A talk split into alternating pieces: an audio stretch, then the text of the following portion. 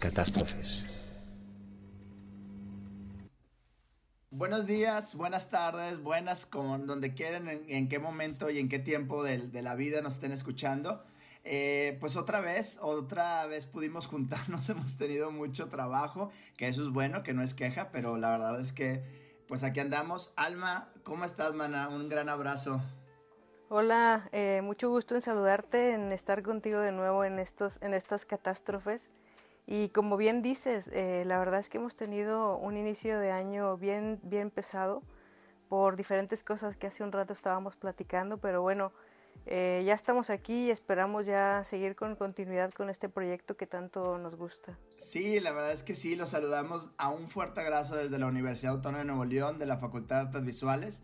Y bueno, pues aquí estamos, eh, precisamente que una de las razones por lo cual hemos batallado un poquito más este semestre y es el tema precisamente que queremos hablar, es sobre el free control. A ver, eh, a mí en lo personal yo le propuse a Alma este tema porque a mí es un tema en lo muy muy personal. Este, a ver, los que me conocen, Alma me conoce, Alma me ha visto... Eh, en, acción con mi free control al 100%. Ahorita les cuento varias anécdotas que hemos tenido que ella me ha tenido, cálmate, y yo, sí, sí, tienes razón, tienes razón, me calmo, me calmo. Eh, a mí lo del free control es, a ver, yo soy una persona, este, muy, muy, eh, eh, quiero hacer muchas cosas. El problema de querer hacer muchas cosas, no, no, no pasa nada, pero a veces llego al punto de lo quiero hacer todo perfecto, o sea, quiero tratar de que salga todo al 100. Lamentablemente en la vida hay, y el entorno y hay muchas cosas, y yo creo que es lo que estamos viviendo, no podemos controlar este... Eh, no podemos hacer que todo salga perfecto, porque al final no todo depende de nosotros, de lo que hagamos. Entonces, a mí en lo particular, eh, sí quería hablar de esta catástrofe del free control, porque este semestre en específico, híjoles, nos han cambiado como maestros, pero no solo como maestros, sino en la vida personal nos están cambiando la jugada cada, cada momento, de, cada momento, y a mí en lo particular, pues ya es como que me está afectando. Ay, hasta pude respirar ya por fin porque no tenía bien, no tenía bien dentro de la, dentro de, de mi ser toda esta sensación de decir, no puedo controlar todo y es una frustración tremenda querer controlar todo y al final dices, mira, y al final dices, lo sacas y dices, no pasa nada, pero te queda esta sensación de frustración, de esta sensación de free control que no puedes este, controlar. No sé, Alma, yo sé que tú eres más tranquilona, no eres tan, tan enfermo, pero yo sé que también eres perfeccionista. ¿Has tenido alguna situación así en el free control de lo que hemos vivido? Sí, yo, yo pienso que realmente, como tú dices, eh, finalmente esto de ser controlador tiene su parte buena también, porque eh, tiene ventajas, quise decir, tiene muchas ventajas que hoy te voy a platicar unas y vividas contigo precisamente. Y, también, claro, tiene su parte mala, porque eh, justamente como tú decías, este semestre ha sido muy voluble. Eh, de pronto nos han dicho así como que todos presencial y luego no, espérense, no estamos como listos para todos presencial.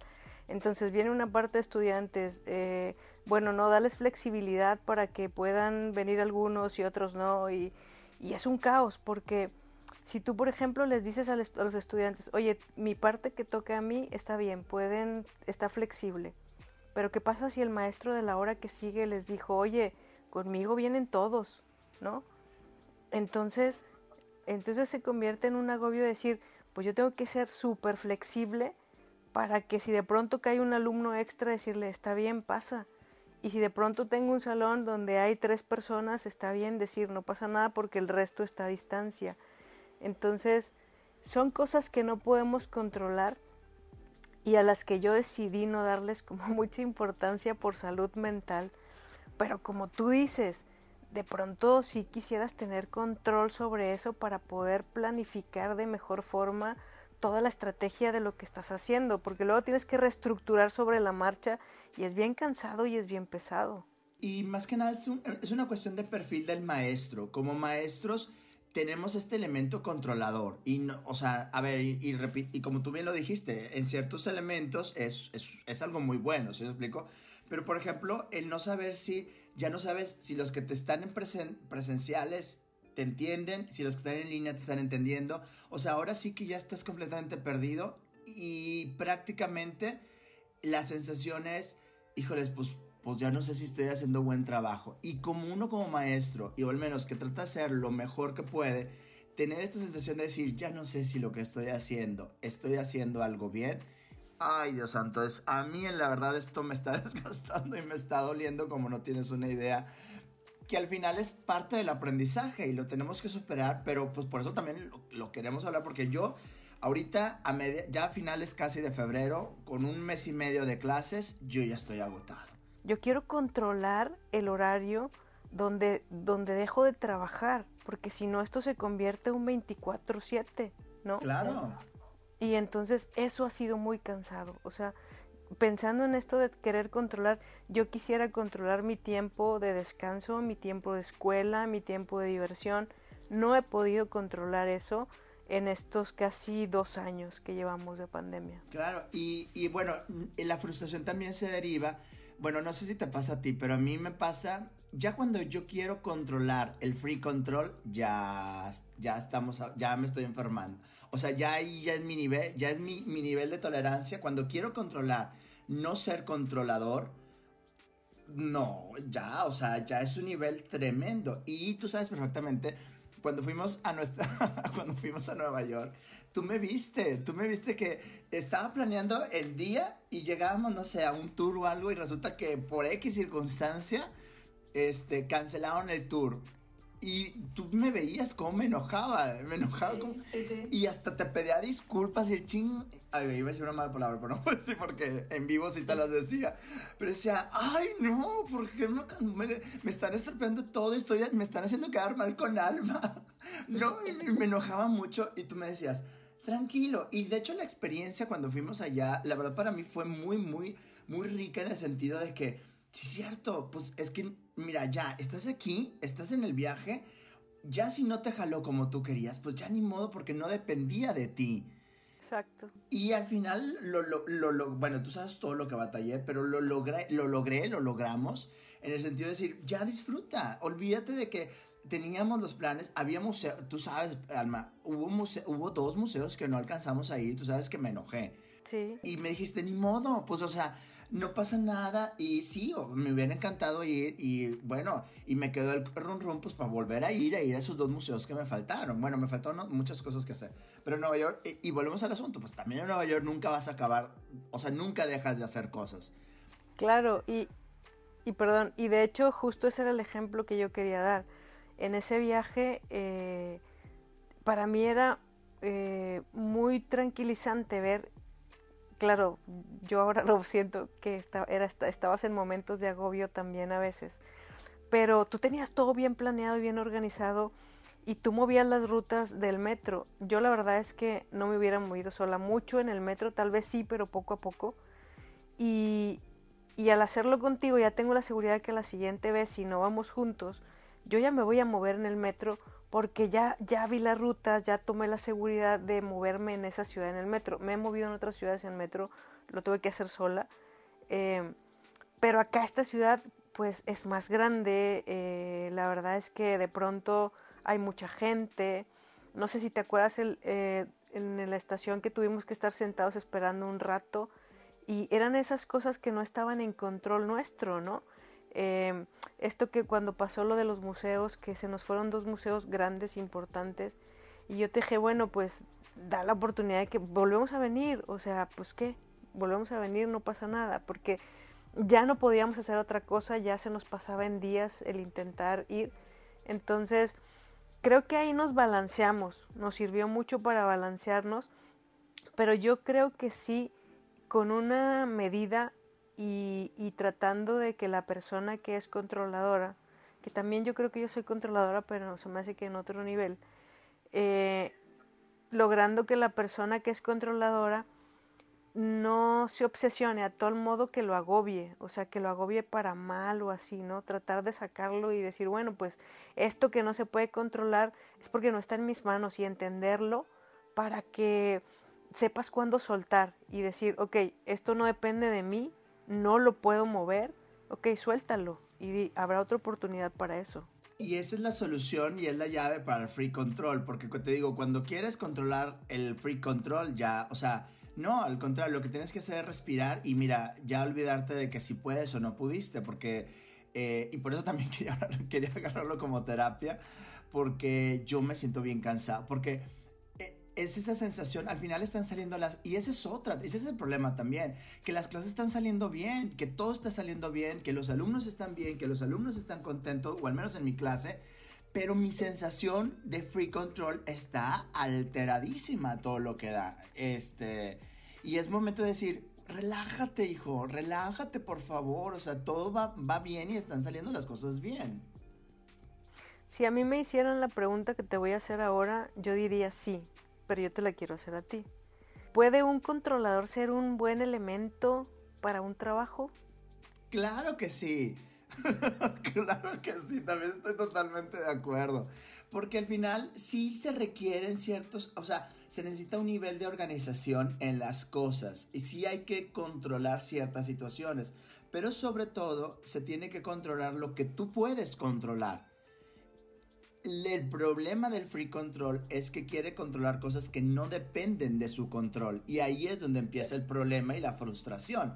Porque si asisten los alumnos, si jala la red de, la, universidad, si te jala, que el otro día también, ya imagíname, o sea, la computadora me estaba fallando y imagínate cómo me puse, Este, eh, pero son esas cosas que al final pues, no dependen de mí y hasta los mismos alumnos me dicen, Lalo, tranquilo, no pasa nada, o sea, sabemos que no es cosa tuya, pero yo por dentro estoy que me lleva todo el todo el, entorno, el entorno diurno, por no decir una mala palabra. Pero no, claro, claro que, claro que es bueno ser controlador, pero controlar solamente lo que tú puedes controlar, lo que está en tus manos controlar. Exacto, mientras entiendas el límite claramente de, de lo que tú sí puedes controlar y lo que depende de otros, lo que se sale de tus manos por más esfuerzo que hagas, creo que en esa medida, claro que ser controlador sirve, y, la evidencia somos quienes somos profesores, ¿no? Que tratamos de controlar eh, un aula, quienes tratamos de controlar un progreso en el trabajo que de pronto a lo mejor los estudiantes no entienden cuando les exigimos un poco de más en un proyecto, que para ellos a lo mejor lo ven bien y dicen es que esto ya está acabado porque me desvelé, porque sufrí mucho, y cuando nosotros les decimos, oye, es que pues que no se trata de que tanto sufriste y de que tanto te desvelaste o, o si no comiste, sino se trata de que cumpla con ciertos lineamientos, ¿no? Que, se haga correctamente, ni siquiera la palabra bien, correctamente. Así es. Entonces, eh, fíjate que nunca lo había mentalizado de esa manera hasta ahora que lo estamos hablando, en cómo para el controlador puede representar una angustia tan fuerte eh, todas estas cosas que se salen de su control. Sí. Sí, eh, el año, el año pasado tuve también otra anécdota con unos amigos.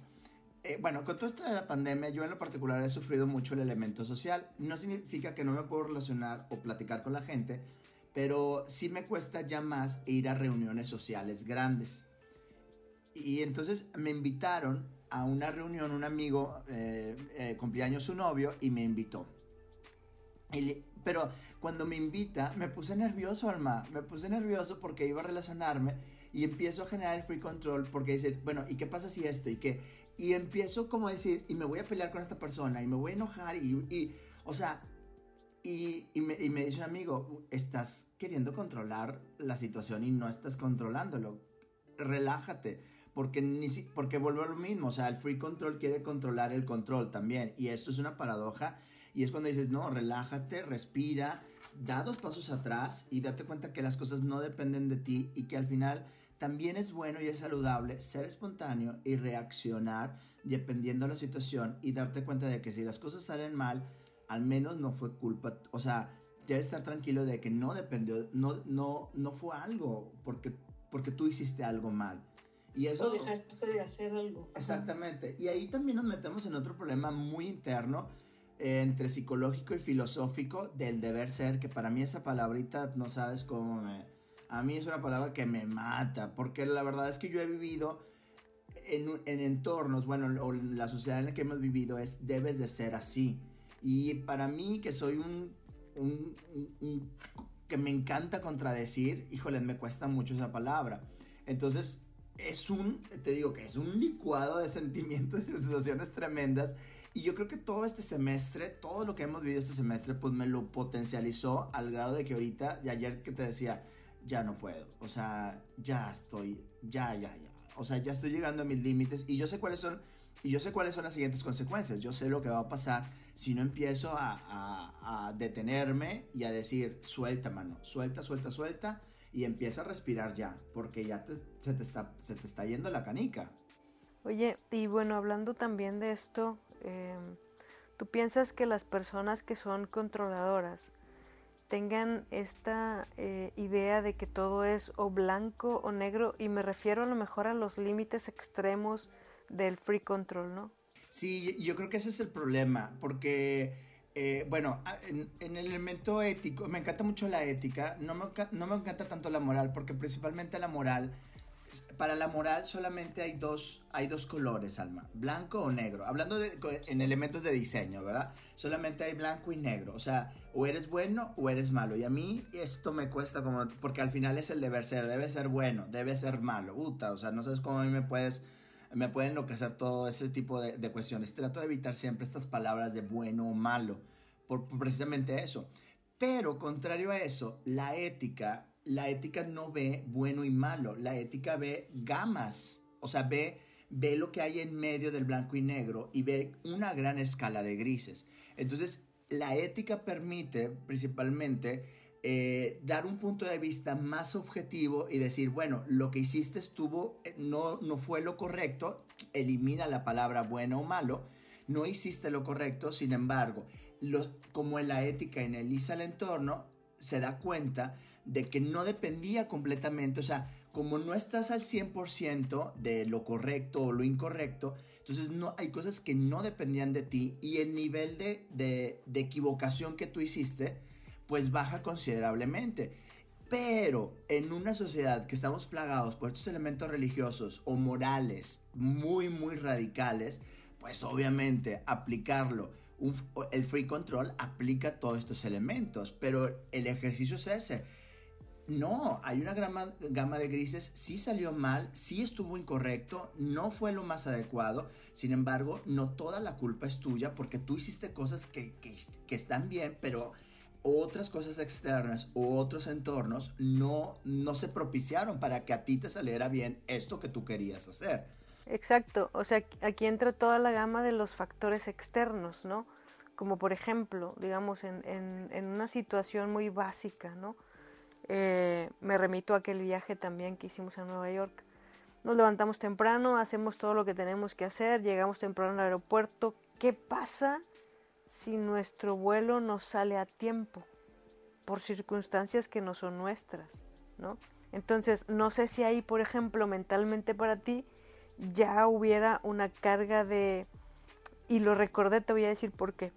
No hubiera para ti una carga emocional de decir, ya se me va a mover todo el plan de lo que yo quería hacer hoy, ¿no? Y te lo cuento porque la primera vez que yo fui, eh, que viajé sola, hice escala en Nueva York, pero por tormenta o no sé qué, el avión aterrizó primero en Pensilvania y luego de ahí volvió a levantarse y, cayó en, o sea, bueno, no cayó, este, volamos hasta Nueva York. Estando en Nueva York, tuve que correr por el aeropuerto para buscar una conexión inmediatamente porque yo volaba a Londres y me decían, ah, es que te puedes ir mañana y yo, no, es que no quiero perder un día más de este lado porque son o sea, tengo todo como organizado. Yo había organizado mi viaje en, en que iba a estar tres días en cada ciudad. Entonces, ya si no llegaba a tiempo, se tocaba todo ese plan que yo tenía y para mí yo, creo que ya hubiera traído como esa carga de, es que si hubiera llegado cuando yo pensaba, seguramente me hubiera alcanzado mejor el tiempo, ¿no? Y casi nos pasó, ¿te acuerdas cuando en el regreso, que casi no tomábamos el vuelo a que estamos en la Ciudad de México y que casi no alcanzábamos el, bueno, que, y e, era el asunto, que no lo alcanzábamos por un error de la, de la misma aerolínea, que no nos iba a dar vuelo para irnos a Monterrey. Entonces, tú, tú viste cómo estaba, de como que, hablando como loco con la pobre chica, volviendo la loca, y, y, le decía, bueno, y, y, y, si no, ¿qué? No, pues les, pues les damos un, un, este, un hotel para que se un pase para el hotel. Yo ya estaba, yo, tú, yo sé que tú cuando dijo eso, tú también eh, se te activó el free control, no a, la medida que yo voy, sino yo, lo, yo inmediatamente lo exterioricé y le dije, no, porque tenemos que hacer esto, esto y esto y esto. Sí.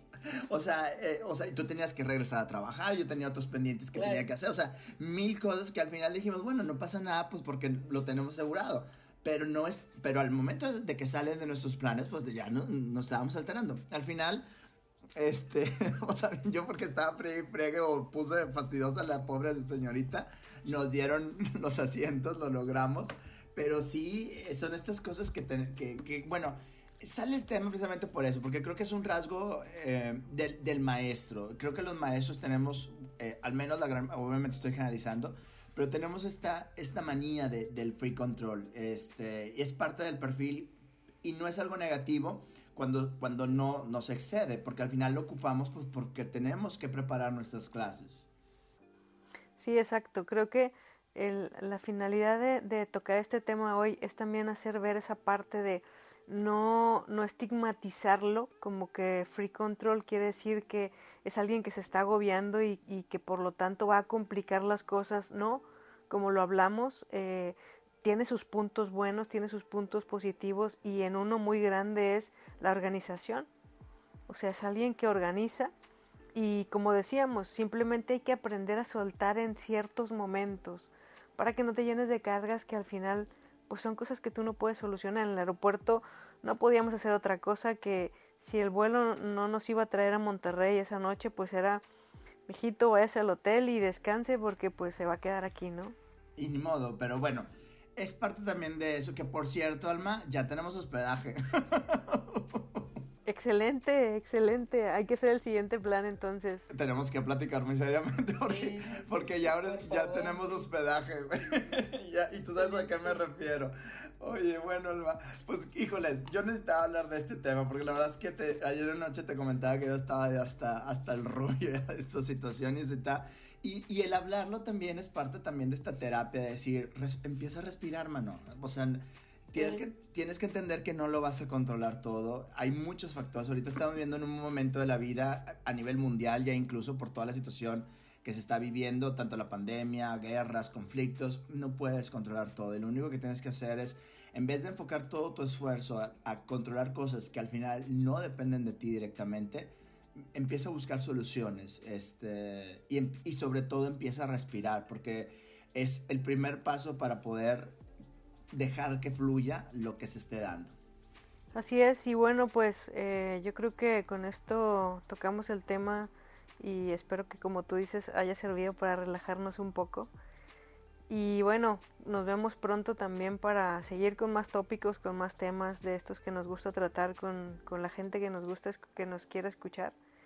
Y un gusto, un gusto volver a encontrarme contigo acá en estos, en estos espacios. Y bueno, pues nos vemos pronto. Ya ocupábamos este momentito que es como un oasis para nosotros de poder respirar y, y sacar, salir un poquito de, este, de esta rutina tan agobiante que a veces nos toca. Eh, por favor, háblenos, critíquenos, este, ya yo creo que nos comprometemos, vamos a sacarlo ya a nuestros 15 días, ya ahora sí ya hay un compromiso porque ya creo que ya la cosa está relajando, o al menos ya estamos empezando a respirar, que eso es una ventaja. Entonces, este, pues nos vemos hasta la próxima, Alma. Gracias por haberme escuchado, gracias por haberme dado media hora de terapia gratis porque, porque ya no podía más. Este, y para todos hay que respirar. Muchas gracias a esta catástrofe, a la catástrofe del Free Control. Este, y nos vemos para a la próxima. Alma, un abrazo tremendo, mana. Igual un abrazo, nos vemos pronto, gracias. Adiós, adiós.